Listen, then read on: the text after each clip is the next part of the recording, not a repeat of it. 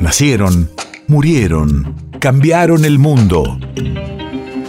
En Nacional Doc, siempre es hoy. Siempre es hoy. 14 de mayo, 1983. Hace 39 años son asesinados Osvaldo Cambiaso y Eduardo Pereira Rossi por la última dictadura cívico-militar. Radio de la memoria. La autopsia realizada el 21 de mayo reveló que Cambiaso había muerto tras recibir un balazo en la nuca, disparado a menos de un metro de distancia, y que Pereira Rossi había sido torturado con picana antes de morir. Su rostro estaba destrozado y era irreconocible. El disparo que lo mató había sido efectuado desde un metro y medio de distancia, dato establecido a través del hallazgo de pólvora en el homóplato derecho. Pereira Rossi, entrevistado un año de secuestro y asesinato en agosto de 1982. Que importa es tener claro lo más, lo más importante. Se quiere sumar a la lucha de un pueblo, no que quiere iniciar una lucha. En mi caso fue así, yo no quise iniciar ninguna lucha. Yo me sumé a una lucha que otros venían desarrollando muchos años antes que yo. Habla el teniente general don Jorge Rafael Videla. Señoras, señores, señores. Júbilo para nuestro país.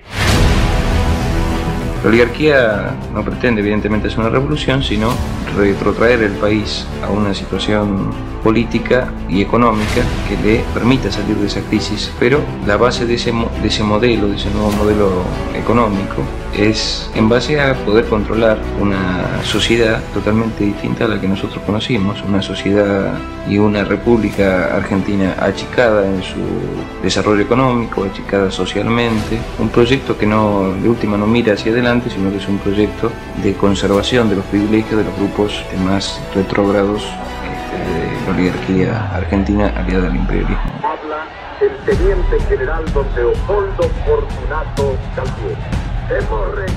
Bueno, en primer lugar tenemos que, que, afirmar el derecho que tiene nuestro pueblo de ejercer la soberanía territorial sobre el conjunto de su territorio, en el cual están incluidas las Islas Malvinas y las Islas del Atlántico Sur. Frente a la actitud adoptada por la dictadura militar argentina de proceder a la recuperación de las islas por la vía armada, no podemos más que señalar que es un hecho orientado, en el caso de los militares argentinos, más que a una reivindicación histórica, a la necesidad de eh, revertir la extrema debilidad interna por la que venía atravesando y de esa manera tratar de congelar la lucha de nuestro pueblo y ponerla en función de esta reivindicación que es sentida con justicia por el conjunto de la población argentina.